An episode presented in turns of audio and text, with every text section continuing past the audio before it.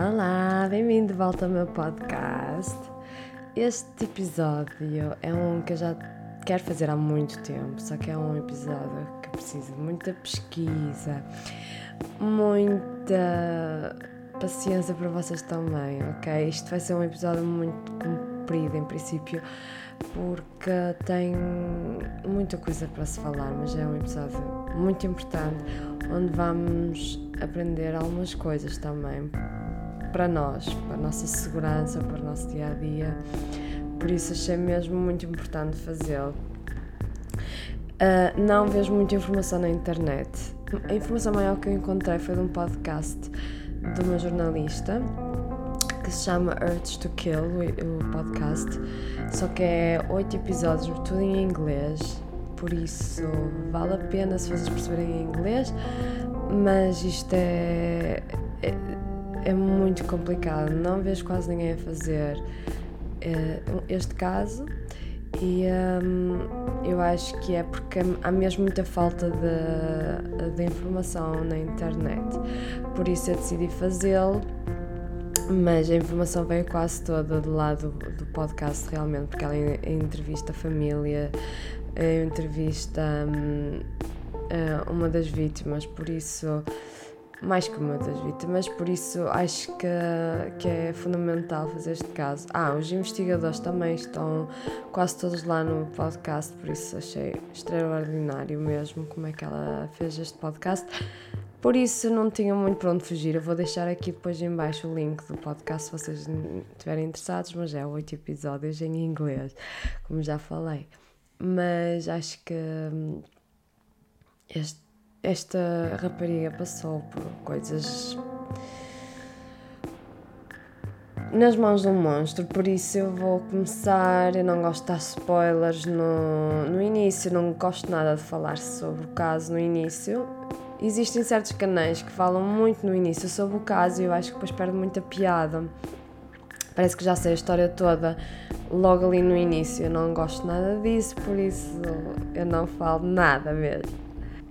Ok, hoje vamos falar sobre a Kaylee Sawyer, uh, que nasceu no dia 2 de março de 1993 em Oregon, nos Estados Unidos da América, claro, e ficou sempre por lá. Uh, por isso é que eu digo, estou a fazer este caso e, e provavelmente vou fazer mais sobre os Estados Unidos da América, porque é onde há mais informação também para certos casos mas também está em, eh, em inglês que eu percebo, não é? E aqui na Europa pode estar, sei lá, em línguas que eu não percebo, vai ser mais difícil. Mas não me quero focar só na América, eu gosto muito de fazer casos também da Europa que vou voltar a fazer, como fiz o primeiro caso sobre o primeiro serial killer da Espanha.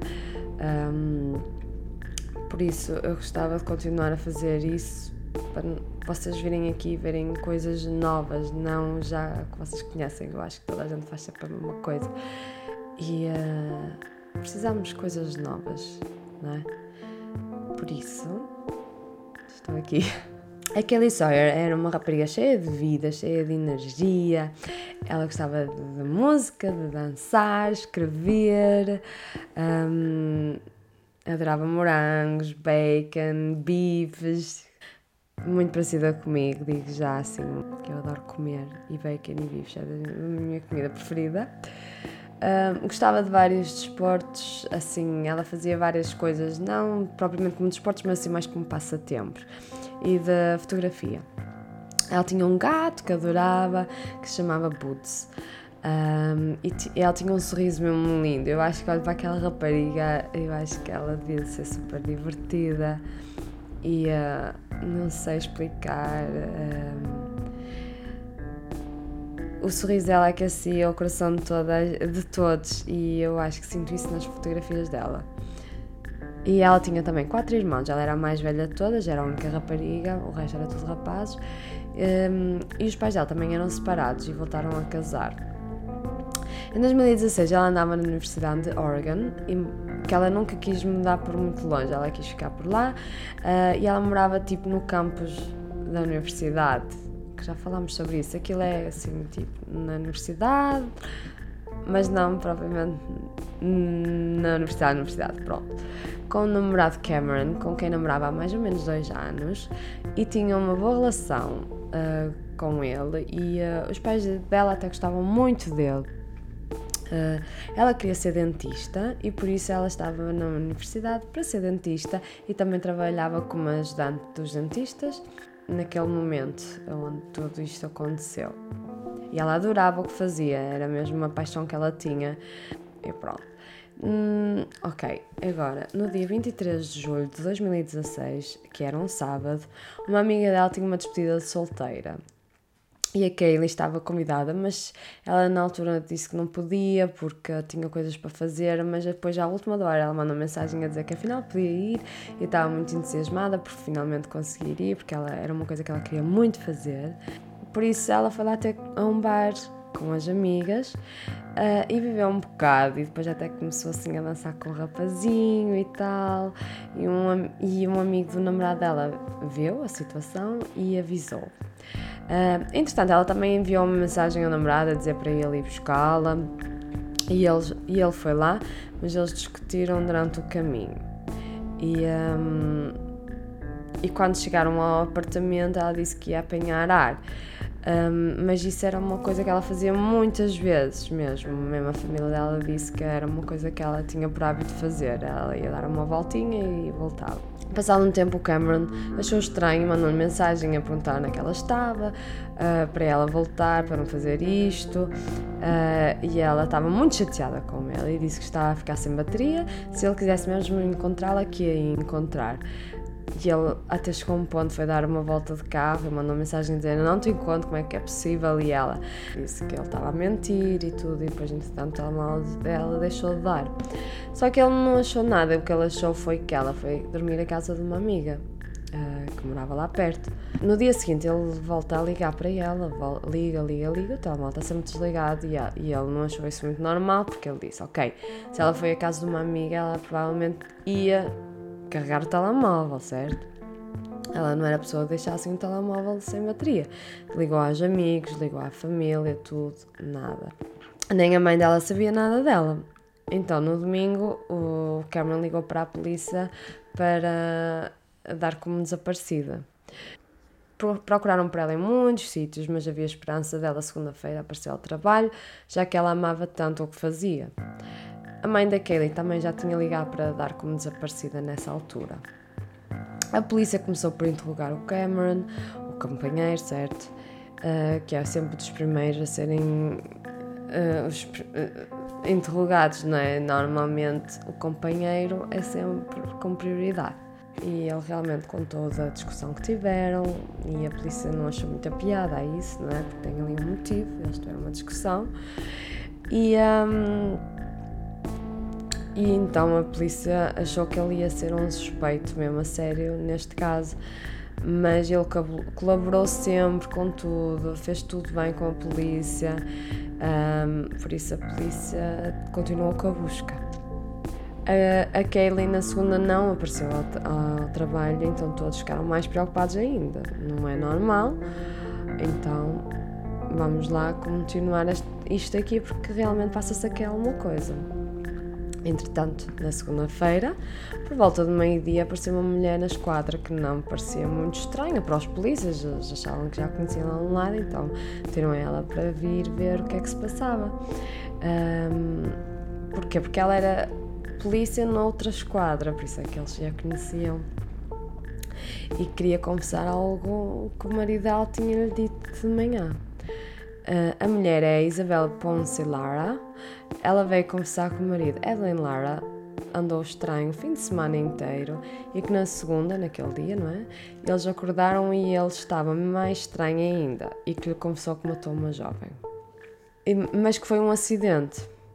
Ele é segurança na universidade e andava com o carro do trabalho a fazer as suas voltas quando atropelou sem querer uh, a jovem e que a matou sem querer e teve que esconder o corpo dela. E nisso disse que tinha que sair e pegou na arma e foi à vida dele. Mas a mulher ficou a dizer: Mas como é assim? Tu fugiste?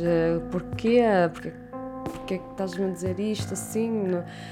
Porquê? Porque o, o Edwin Lara também já quis ser polícia, ele estudou para isso e tudo, mas não conseguiu, então ele ficou por segurança.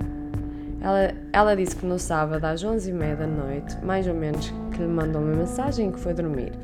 E no dia seguinte, manhã, às 8 ou assim, que acordou e ele estava na cama a dormir. E foram para a missa, com, como costume, aos domingos, que eles iam sempre à missa aos domingos. E ela disse também que ele parecia muito reservado naquele dia, mas eles também estavam a passar por um período complicado. Ele tinha traído há uns, uns meses atrás. Um, e, uh, e, pronto, ela também, entretanto, eles tinham-se entendido, por isso ela também não queria causar outra discussão. E à noite ele até parecia estar mais animado e foram ao cinema com um primo que ele chamou. Mas depois no dia seguinte acorda e vai à beira dela e confessa-lhe tudo.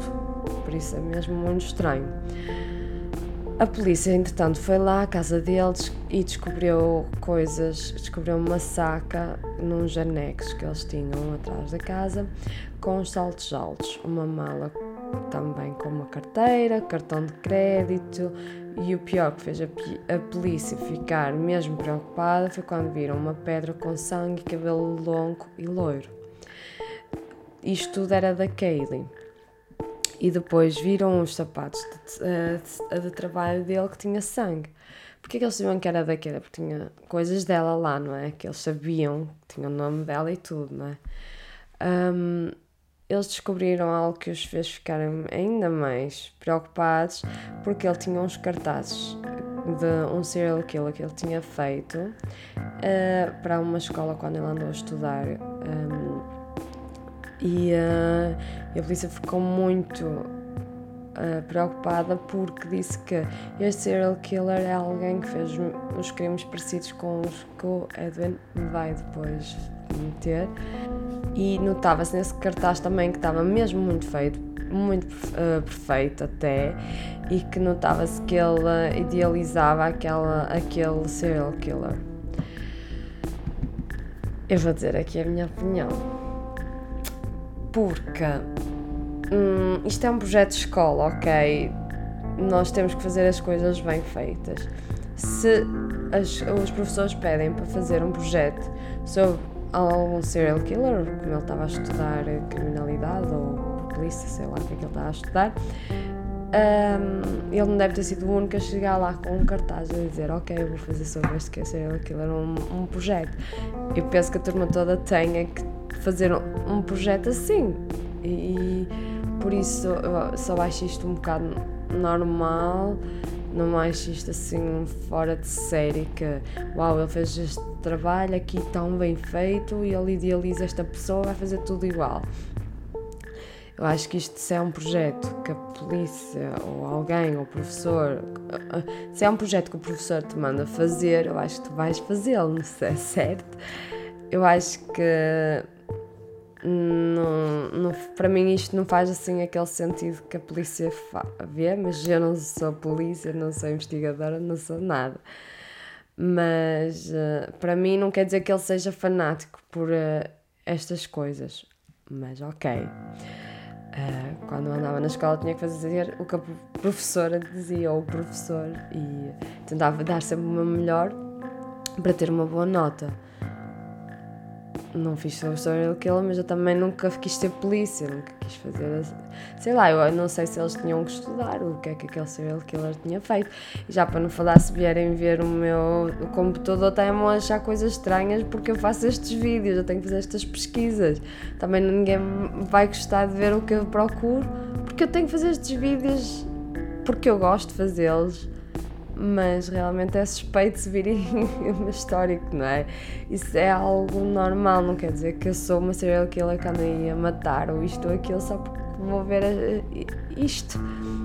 Ou, porque, ou mesmo que eu não fizesse os meus vídeos, se vou ver um podcast um vídeo do YouTube sobre uh, true crime, não é? Se calhar interessa-me aquela, aquela pessoa, vou ver uh, ao Google, como vou ver os famosos. Isso é coisas que pode acontecer, não quer dizer que nós somos logo suspeitos de fazer isto ou aquilo, mas estou só a falar. e vamos voltar ao caso que é mais importante, mas desculpem lá uma parte que achei isto um bocado estranho neste, nesta investigação. Mas também a preocupação da polícia neste momento era encontrar o Edwin o mais rápido possível, com medo que ele voltasse a fazer a mesma coisa. Ok, e quem é o Edwin Lara? Uh, o Edwin Lara é um homem que nasceu em 1985 em Honduras, que foi para os Estados Unidos da América aproximadamente aos 7 ou 8 anos com família para Los Angeles. Ele nunca conheceu o pai e foi criado pelo padrasto e pela mãe.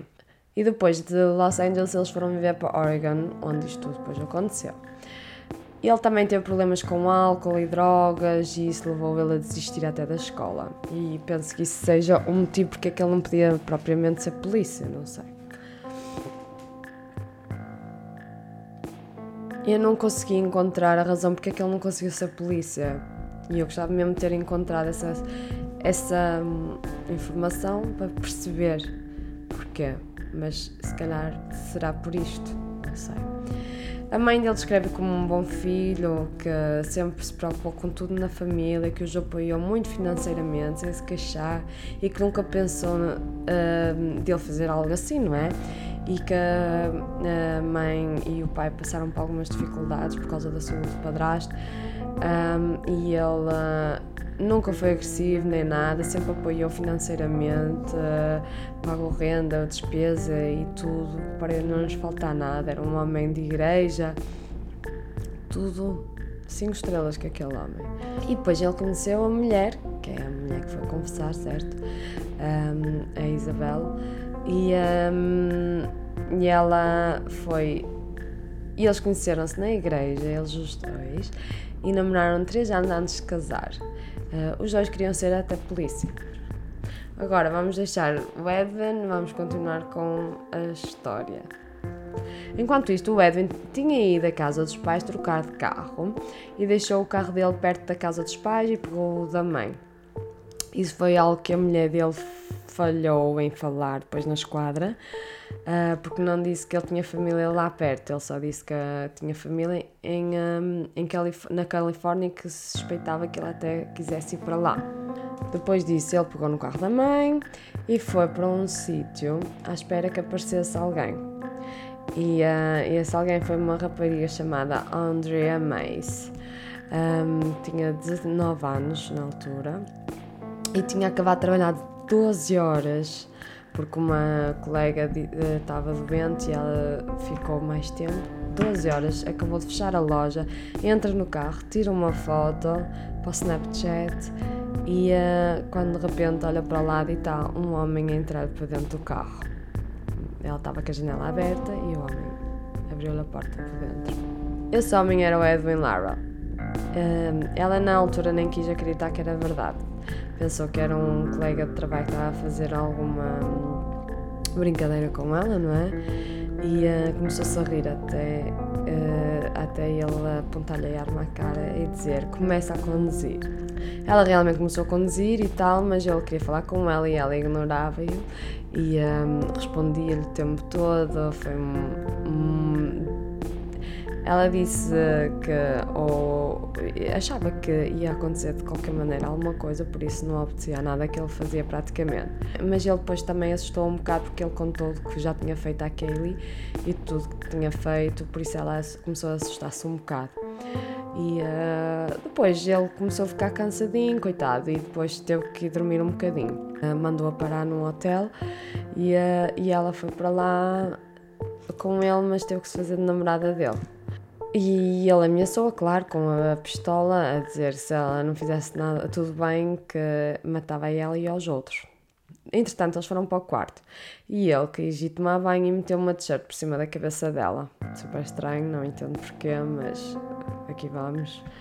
Um, depois, nesse momento, ele tinha algemado uh, na porta. Ele tirou, depois do banho, ele tirou-lhe as algemas, disse para ela ir tomar banho. Ela disse que não queria, nem morta, preferia uh, morrer do que ele vê-la nua. Por isso, ele pegou nela e algemou-a à cama. E, um, e disse para ela tomar uns comprimidos de dormir e se ela não estivesse, não tomasse que injetava os comprimidos. Porquê? Porque a mãe dele sofria dos diabetes e tinha seringas e comprimidos e assim para dormir também no carro e ele pôs tudo. Ela tomou os medicamentos, não teve opção, não é? E tentou ao máximo não adormecer, mas hum, foi muito difícil porque ela tinha acabado de trabalhar 12 horas, estava muito cansada e os comprimidos começaram a fazer efeito. Mas ela sabia se ela adormecesse que ele ia abusar dela, por isso ela estava cheia de medo mesmo. Depois, quando ele começou a lamber a orelha, não é? Uh, o telemóvel dela começa a vibrar, que era um, um despertador. Era ele que tinha o telemóvel dela, não era ela, claro. E ele, todo assustado, perguntou o que é isto. Ele pensava que era tipo alguém que ia entrar por lá ao hotel adentro, ia por o quarto adentro e fazer alguma coisa. Ela teve uma reação espetacular, esta, esta rapariga, ela, tá, ela foi espetacular. Ela disse que era o alarme para tomar uma medicação de uma doença uh, sexualmente transmissível. Por isso, o que é que ele fez? Ele desistiu dela, tipo, deixou-a completamente na boa, tipo, não tocou mais, que ela se lembra, mas não lhe tocou porque. Hum, ele tinha muito medo de doenças uh, sexualmente transmissíveis. Mas a maneira que ela safou-se disto foi mesmo, para mim, incrível. Uh, foi espetacular. E isto é uma das coisas que eu digo que este caso é muito importante, mas vou falar mais disso no fim. Porque eu não vou estar sempre a parar isto para dar a minha opinião. Já dei demasiado, mas pronto. Mas depois disso ele também recebeu um telefone em espanhol e ele estava bem paranoico, tipo, falar uh, que tinha que sair de lá, que tinha helicópteros e não sei o quê. Então ele decidiu abandonar o motel com a Andrea à meia da noite. O, só que o, carro dela estava a deitar muito óleo e ele achou que também o carro daqui a mais ia parar. Por isso eles tinham que arranjar outro carro.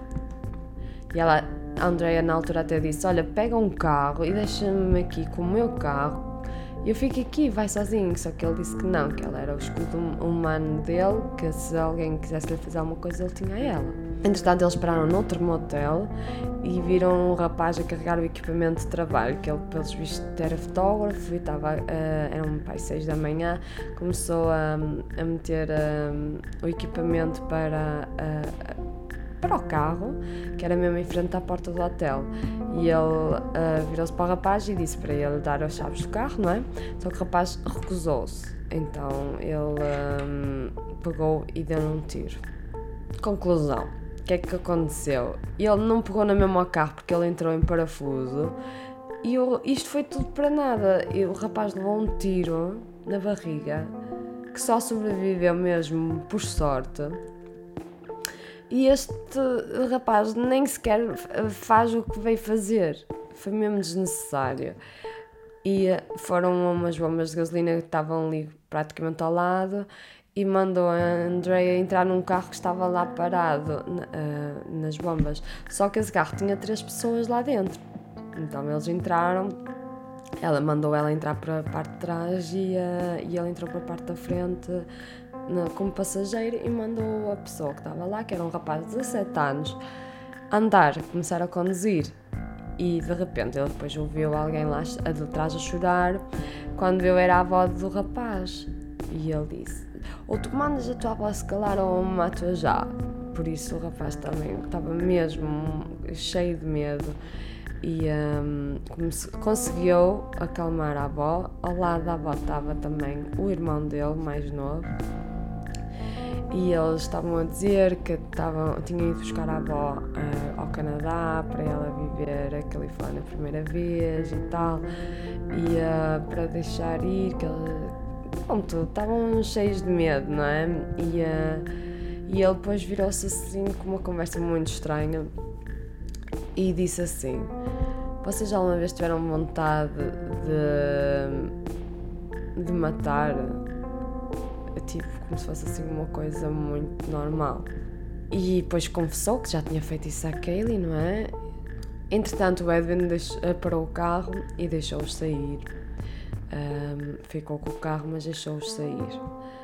Depois, entretanto, eh, mais para a frente, o Edwin pega no telemóvel da Andrea e começa a gravar um vídeo para, para, dizer o que é que estava a fazer, o que é que tinha feito com a Kaylee, que tinha sido um acidente, tudo mais, tudo mais, lá lá lá. Ia pedir desculpas.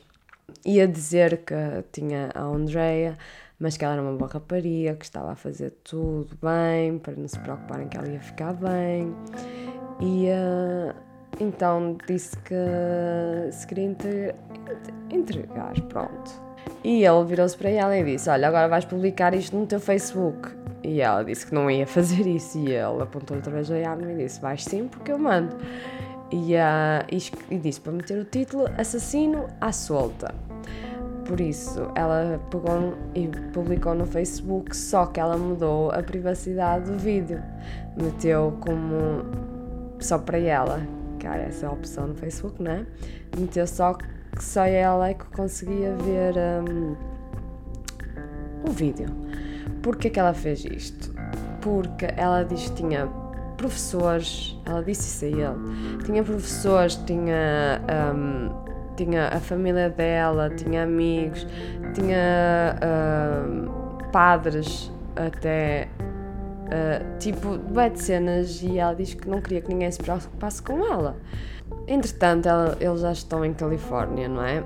E ele começa a andar super rápido, tipo quase a 200 a hora, e liga para a polícia a querer entregar-se. Disse o que se tinha passado e que estava a andar muito rápido, e a mulher ao telefone diz para, se abrandar, para ele abrandar. Mas ele diz que só ia parar e abrandar quando lhe apetecesse, quando ele estivesse preparado e mais nada. Ah, e ele depois também, entretanto, a polícia conseguiu apanhá-lo, mas ele diz que só ia parar num sítio seguro, porque me deu a entender pelo vídeo e tudo aquilo era uma, uma. Porque aquilo há vídeos também da polícia a fazer a perseguição nele. Era uma autoestrada muito movimentada, então ele diz que só ia parar quando se sentisse seguro para não meter ninguém em perigo. Mas não quer meter ninguém em perigo, mas está a andar quase a 200 a hora, por isso, ok. Mas quem sou eu? Ele pede para terem calma com ele porque ele tem asma e é muito sensível, que a polícia tem que ter muita calma com ele. Uh, entretanto, ele passa o telefone à Andrea e para o carro. E por incrível que pareça, a polícia também prendeu a Andrea. E, uh, e quando ela pensou que estava tudo já pronto para ela, finalmente ia pedir para casa, a polícia manda-a para a prisão. Ela foi mesmo presa, tirou a foto da prisão e tudo. Mas depois de horas a interrogar, eles perceberam que realmente ela não tinha nada a ver, que eles pensavam que ela era ajudante dele, não é? Tinha feito tudo com ele, tinha ajudado em tudo. Mas não, eles disseram que ela realmente não tinha nada a ver, que era uma vítima no meio disto tudo e deixou-a ir. Ele também foi interrogado uh, muito tempo, quase 6 horas, ou praticamente 6 horas. Uh, e ele falou, falou, falou, falou, muita coisa. Um, e confessou mais ou menos à polícia o que é que tinha feito, uh, mas a polícia não acreditou. Ele disse o mesmo que a mulher dele, Isabela, tinha dito: disse que ela usava roupa, disse que ela usava roupa preta, que não a viu, que a atropelou saiu do carro e ela gritou e pediu para se calar e que ela desmaiou e ele meteu-a na parte de trás do carro. Isso é uma parte muito importante neste, neste caso, porque os seguranças usavam um carro igual ao da polícia na altura. Uh, portanto, atrás tinha tipo, entre a parte da frente e de trás tem uma grade, como os carros da polícia, e o carro por dentro não se abre e o uniforme dos seguranças era igual aos da polícia. Por isso, ela deve ter pensado que ele era polícia. Mas depois disso, ele, tipo, ele viu que ela uh, meteu lá no carro, mas quando abriu a porta ele, ela começou a gritar. Como começou a gritar, ele entrou em pânico e acalou-a e escondeu o corpo dela atrás de uma árvore. O mais importante para a polícia neste momento é encontrar a Kaylee, porque eles estavam com medo que ela tivesse magoada em algum sítio, mas possivelmente não podia estar uh, viva, certo? Nunca se sabe. Por isso só disseram assim: Ok, sabes uma coisa, diz-nos só onde é que ela está. E ele disse: Ok, vou-vos dizer quando puder ir para casa. Casa que é tipo em Oregon, como ele estava em Califórnia, não queria voltar para Oregon.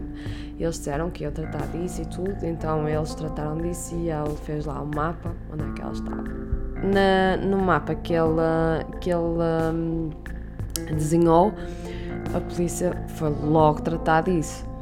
E, uh, e disse que tinha lá uma caixa de correio a dizer o número 18700 e disse que o corpo dela estava do outro lado da rua uh, desse, desse número, desta caixa de correio.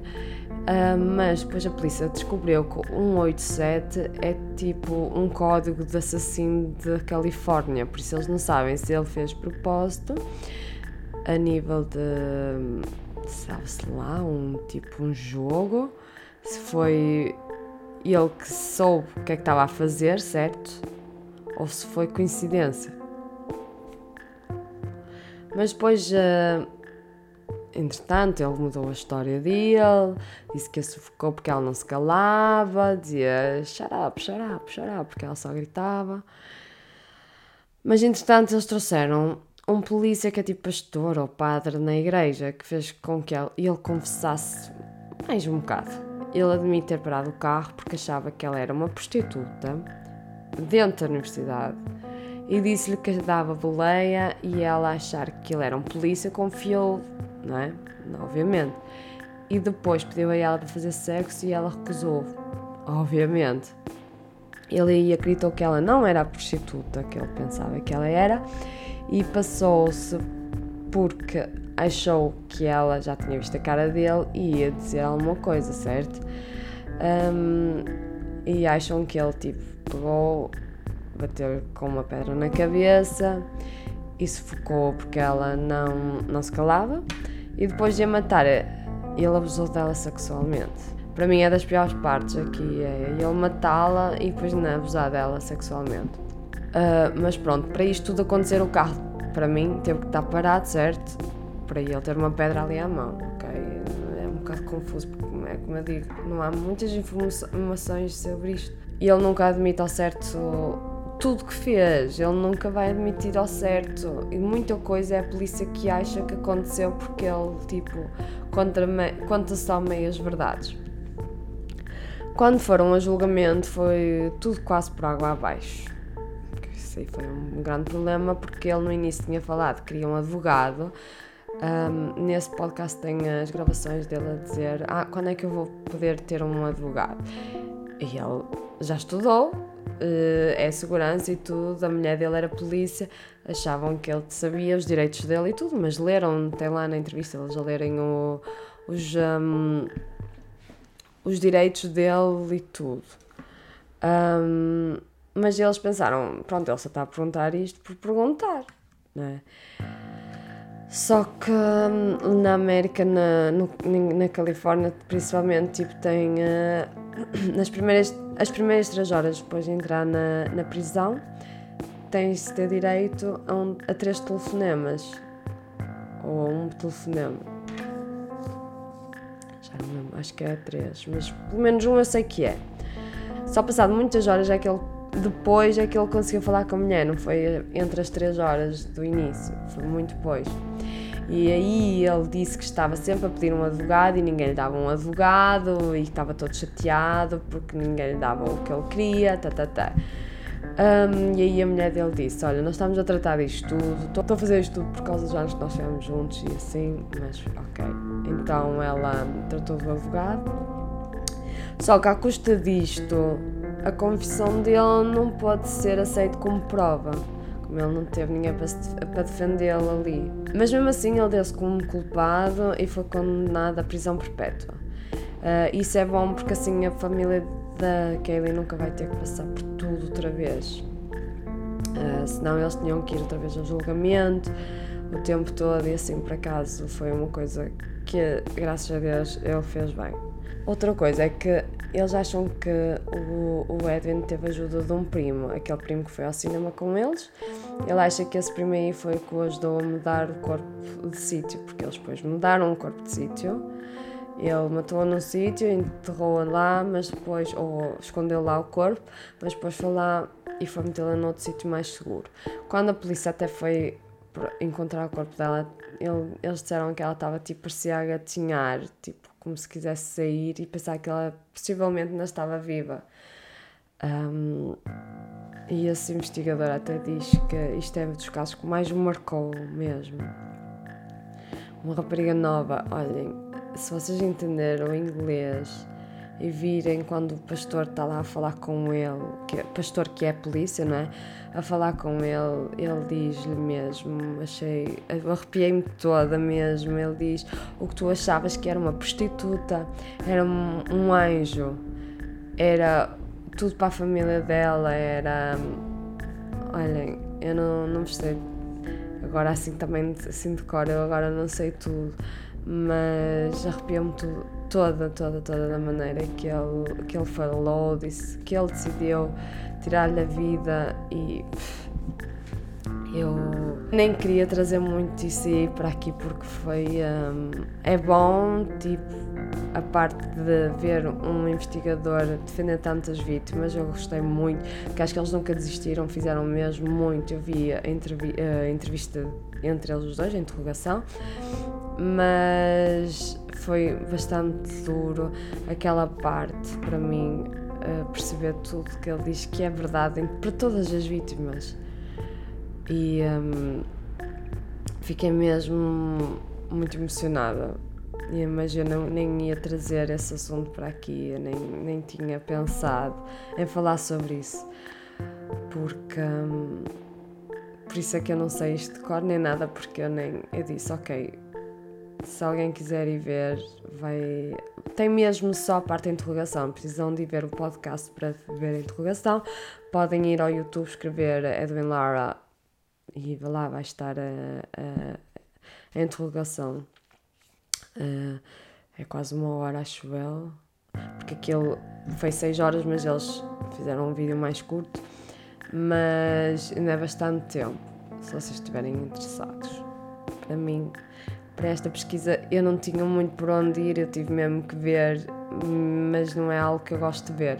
É importante para estes casos saber isso, mas eu não costumo ver as, as entrevistas, é muito raro, porque eu não gosto de olhar para os assassinos assim, tipo, vê-los ali, está-lhes a dar aquele momento não consigo muito. Uh, por isso eu evito muito fazer, ver isso aí.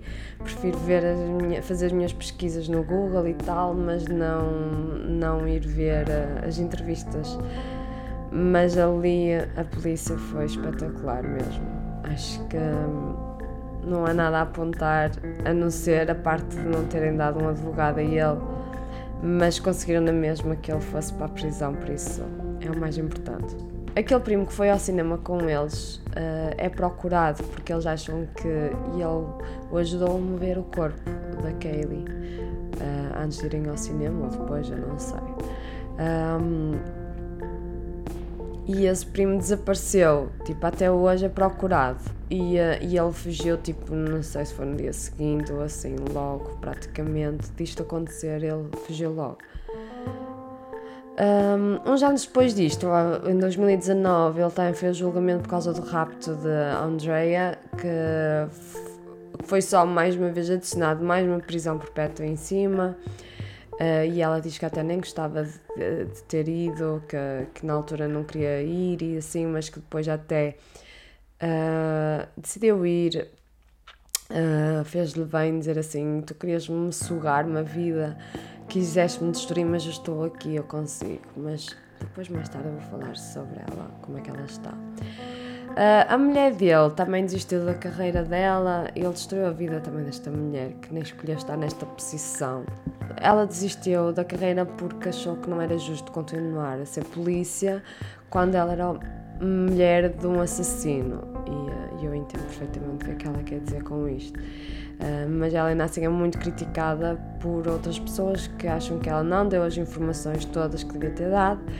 Um, e outras coisas, mas a polícia diz que ela fez o correto, que sabem de muita gente que nem sequer se iam dar trabalho de ir à esquadra entregar o marido.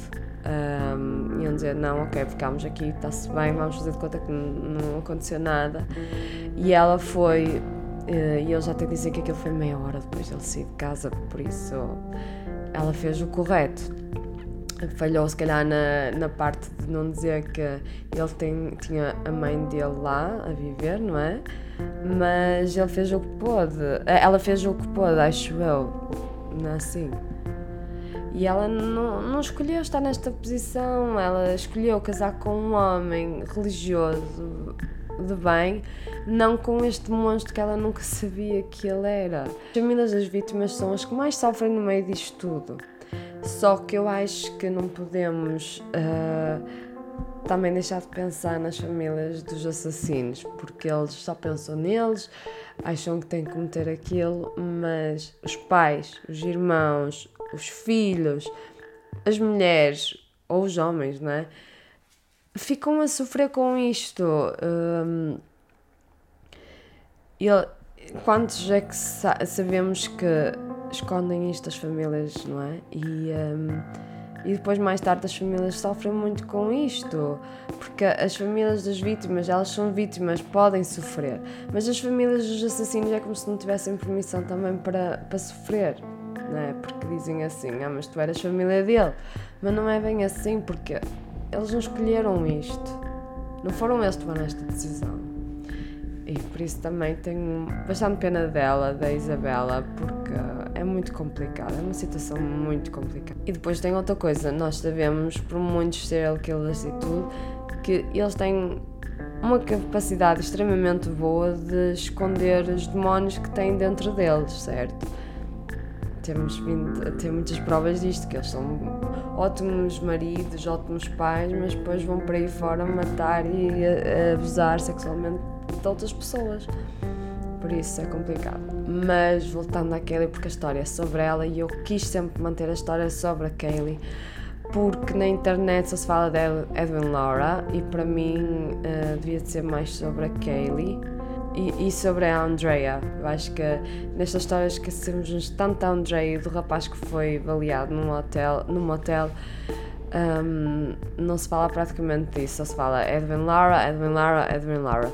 Não. Kaylee, Andrea são vítimas, ok? E para mim isto é o mais importante. Por isso, este crime mexeu muito comigo. Que ela parecia uma pessoa mesmo cheia de vida, um sorriso maravilhoso. E era super nova, ela tinha 23 anos, ela era mais nova que eu. Um, na altura que isto aconteceu, ela é dois anos mais nova que eu. Por isso, eu não sei. Uh, ela sem dúvida merecia ter sido quem ela desejava ser, era dentista e continuar com o namorado ou não, seja o que for, ser feliz e ele roubou-lhe isso, né? Por uma urgência, uma vontade estúpida de matar. E eu tenho muita pena que isto tenha vindo a este ponto, porque. Hum, mas isto é mais um exemplo que nem sempre é o companheiro, por exemplo, nem sempre é a pessoa que está ao lado. Mas um, só porque tiveram uma discussão não quer dizer que sejam logo os companheiros ou as companheiras, não é? As coisas, às vezes essas discussões levam a caminhos, não é? Porque nós estamos chateadas e somos teimosos às vezes, e principalmente eu, por exemplo, sou muito teimosa. E dizemos, não, não vou voltar, não, não, não. mas depois, para a nossa teimosia, também sofremos consequências. E estas situações de discussões levam-nos às vezes a confiar nas pessoas que menos devemos confiar, não é? Por exemplo, um polícia, que ela achava que ele era um polícia, por exemplo. Por isso, eu não sei. E acredito que o namorado dela, o Cameron, até hoje sente mal, super mal, por, uh, por a ter abandonado e nunca vai um, consegui viver com isso, acredito. Vai precisar de muita terapia. Já passou seis anos, mas é uma situação muito complicada para o companheiro também ter que viver com isso. Eu não encontrei informações sobre Cameron, onde é que ele está hoje, como é que ele se sente, nada. Mas o que nós podemos aprender com este caso, uma das coisas é por muito chateado que nós estejamos, não devemos deixar a nossa namorada sair assim. Eu sei que nós não vivemos na América, mas as coisas acontecem igual. E um, à noite, assim, Opá, ela veio de, uma, de um bar com vestido e tudo. Estava bem arranjada, é normal dar mais nas vistas. Uma rapariga jovem, bonita, vistosa, não é? E no meio da estrada, sozinha, isto é, é, muito complicado, por isso tenham sempre cuidado com isso. Eu não quero que ele tenha culpa com isto, mas a verdade é que aprendemos com isto a nossa vida. Por isso acho que hum, devemos ter muito cuidado com isso e mais vale termos cuidado do que depois termos remorsos para a vida inteira, certo? Um, para mim, outra vítima, que é o que eu estava a dizer, é um, a Andrea, que tem um longo caminho para, para frente, muito grande mesmo. Ela tinha apenas 19 anos, foi uma heroína para mim. Ela gosta também de true crime e isso foi o que ajudou a lidar com a situação. Um, por isso é que eu gosto de fazer o que eu faço, porque acho que estamos aqui para aprender também algumas coisas, como nos defender, como vemos uh, uh, flags, não é? Uh, como vemos quando algo não bate certo, ok? Aquele nosso pressentimento, oh, isto não está certo, não confies naquela pessoa e assim. Estamos aqui para aprender essas coisas assim e como podemos evitar, como é que podemos agir naquela situação. E para mim isso é o mais importante e por isso é que eu gosto de fazer isto e vir aqui falar porque ela é um exemplo de que nós podemos mudar também estas situações, nós que fazemos o true crime. Estas histórias aqui, elas. As pessoas morreram e são trágicas, mas as histórias são para ser contadas e para não, não nos esquecermos das vítimas por aquilo que elas passaram e para serem lembradas. Por isso, eu acho que se eles fizeram uma coisa que nós podemos tirar e aprender já é maravilhoso. E uma coisa que o investigador disse da, da Kaylee é que ela lutou, ela lutou mesmo. E eu acho que ela, ela também ia acabar uh, por ser. Uh, se ela tivesse sido encontrada, se isto não demorasse só assim três dias, não é? Isto foi nos quase três, dois dias. Um, acredito que ela. Um, tivesse sido descoberta e tivesse sido encontrado quem o fez porque ela lutou ela deixou marcas uh, nas unhas e tudo, por isso é super importante estas coisas. Mas agora vamos falar sobre a Andrea, já me perdi. Por isso, para mim, ela é uma super heroína por ter conseguido sapar com aquela coisa de uh, doenças sexualmente transmissíveis uh, e estar aqui para contar a história dela.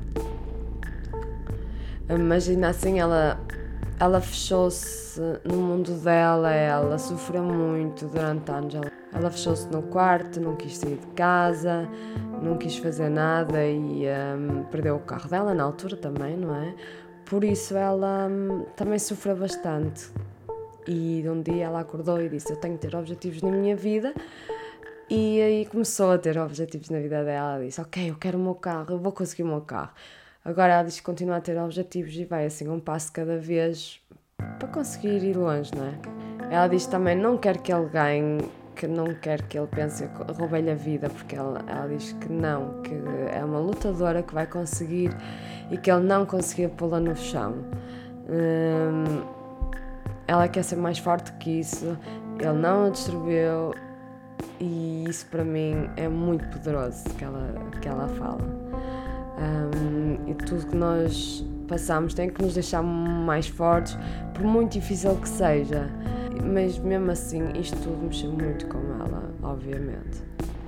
Uh, outra vítima para mim é o rapaz que levou o tiro, que nem se vê falar dele, mas que graças a Deus ele sobreviveu e fez uh, várias uh, cirurgias e um, realmente podia ter sido fatal mas ele nunca vai, nunca recuperou, recuperou completamente, mas já voltou para a fotografia, já consegue fazer as coisas que fazia antes, por isso ainda bem, fiquei muito feliz de saber isso. Um, e a família da Kaylee também fez terapia para tentar ultrapassar e viver com o que aconteceu, um, mas no meio disto tudo, outra parte extraordinária para mim neste caso é que a família dela conseguiu uma lei no nome da Kaylee. Foi aprovada que é uma lei que proíbe os carros de segurança serem iguais aos da polícia, os uniformes uh, também, de serem, uh, também têm que ser diferentes. No carro não pode haver uma divisão como nos carros da polícia e não pode ter luzes em cima. Também tem de ter um GPS uh, nos carros e uma câmera a gravar ou algum tipo de gravação em áudio. Um, e tem que ser uma, uh, feita uma verificação criminal e uma avaliação psicológica. Uh, penso que esta lei não existe ainda em todos os estados da América, mas para mim já é um grande passo, um, porque isto pode realmente mudar muita, muita coisa, porque não faz sentido nenhum um segurança normal que nem sequer pode prender, não é? Um, ter um carro igual à polícia ter isto tudo. Não faz sentido nenhum isto. Um, eles também receberam da Universidade 2 milhões de dólares por compensação por a culpa que tiveram no caso da Edwin Laura, por um, não, não terem feito o que deviam ter feito. O que eu também ainda não falei é que a polícia acha que ele pode ter cometido eh, crimes semelhantes em Honduras antes, porque ele tinha fotos de um caso parecido de uma rapariga que foi um, encontrada. Um, atropelada e ela estava tipo nua ou assim. Um, e ele tirou fotos e mandou para os colegas, ou tinha fotos pelo menos no telemóvel mandou para eles, que eles não acharam piada nenhuma aquilo. Mas na altura pensava que ele estava a gozar, por isso deixaram para lá. E a verdade é que não há prova nenhuma que houve esse crime. Não sabem que é que, de que é que foi isso e até hoje ninguém se pronunciou, por isso pode ser que não seja verdade, mas eu não sei. Um, gostava que não fosse verdade, sinceramente. Este caso é enorme. As informações que tenho aqui é de um podcast, como já falei, mas depois no fim uh, o juiz do caso do Evan Laura diz que ele é dos mais perigosos que alguma vez entrou por aquela porta dentro do tribunal. Um, e acham que ele provavelmente se tornaria um serial killer é o mais provável. Um, e para mim isto é tão difícil este caso, porque esta rapariga inocente morreu por algo inexplicável e triste, não é? Eh, esta família perdeu uma filha, uma irmã e nunca mais vai voltar a vê-la. Mas pergunto-me porque é que ele fez isto. Gostava de acreditar que a história dele fosse verdade, que fosse um acidente, mas não é. E ele tem momentos que parece outra pessoa, não sei explicar. Lembra-me um, um, pouco o caso do Billy Milligan, como nós fizemos, não é? Que, que ele tinha várias personalidades. Um, e para mim é como se o Edwin tivesse duas. Uh, uma que quer ser bom e o outro que quer uh, fazer estas coisas. Um homem bom que quer, quer ser o um homem bom casado, religioso, quer ser polícia, fazer as coisas certas, mas por outro tem esta urgência e esta vontade de matar e de fazer mal. Por isso eu não consigo entender. Ele nunca mais vai ser feliz, isso eu tenho certeza. E espero sinceramente, não é por ser má, mas é verdade, uh, que ele viva sempre com aquela imagem na cabeça que tirou a vida a uma jovem e que que nunca mais a rapariga vai viver, não é? E que sofre todos os dias com isso e que ele tenha uma vida muito longa de sofrimento na prisão e que nunca seja. E eu já sei disso, que ele nunca vai ser libertado, não é? Porque ele uh, não, não pode mesmo ser libertado, mas. Um, é muito complicado. Uh, não tenho palavras para este homem porque ele não parece normal, não sei explicar isto. Não sei como é que ele quer ser bom, mas depois quer ser mau, mas depois deixa, uh, dá um tiro num, mas depois deixa o homem lá, mas depois uh, rapta praticamente uma família inteira, mas depois deixa-os sem nada.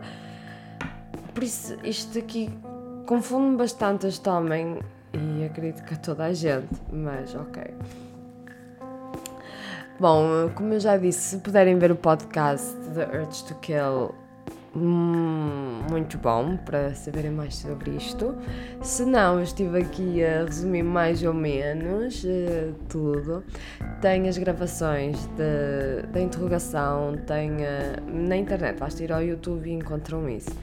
Um, da, da polícia ir atrás dele na estrada, uh, do, da confissão da mulher dele por isso, pronto. Uh, do podcast Urge to Kill, um, parecia-me aquilo quando eu estava a ouvir como se também houvesse imagens, mas eu não encontrei as, as entrevistas em imagem, só assim um, um bocadinho, tipo 40 segundos ou assim, mas assim o inteiro não. Das entrevistas à Andrea, à família dela e assim eu não encontrei muito bem, mas só de ouvir acho que também já se aprende muito.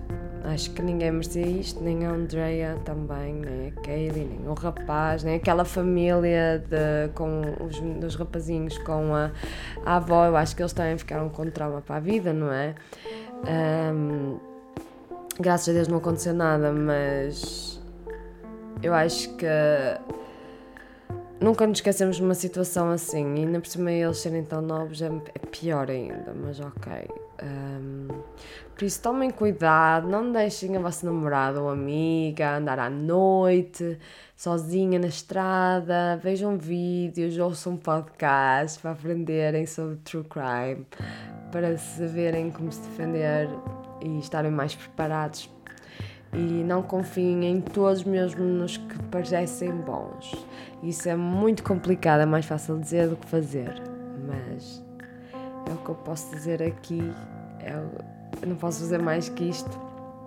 E, uh, e obrigada mais uma vez e até à próxima. Eu tenho outro um, episódio especial, estava tá, para vir o Halloween. Eu não vou fazer nada sobre fantasmas e assim porque não me apetece. Uh, já tenho muitos uh, canais a fazer isso e uh, apetece-me fazer uma coisa diferente que espero que gostem, nada de assustador para já. Uh, mas acho que vai ser fixe também. Uh, uma coisa nova que eu vou fazer aqui e provavelmente vou fazer mais vezes.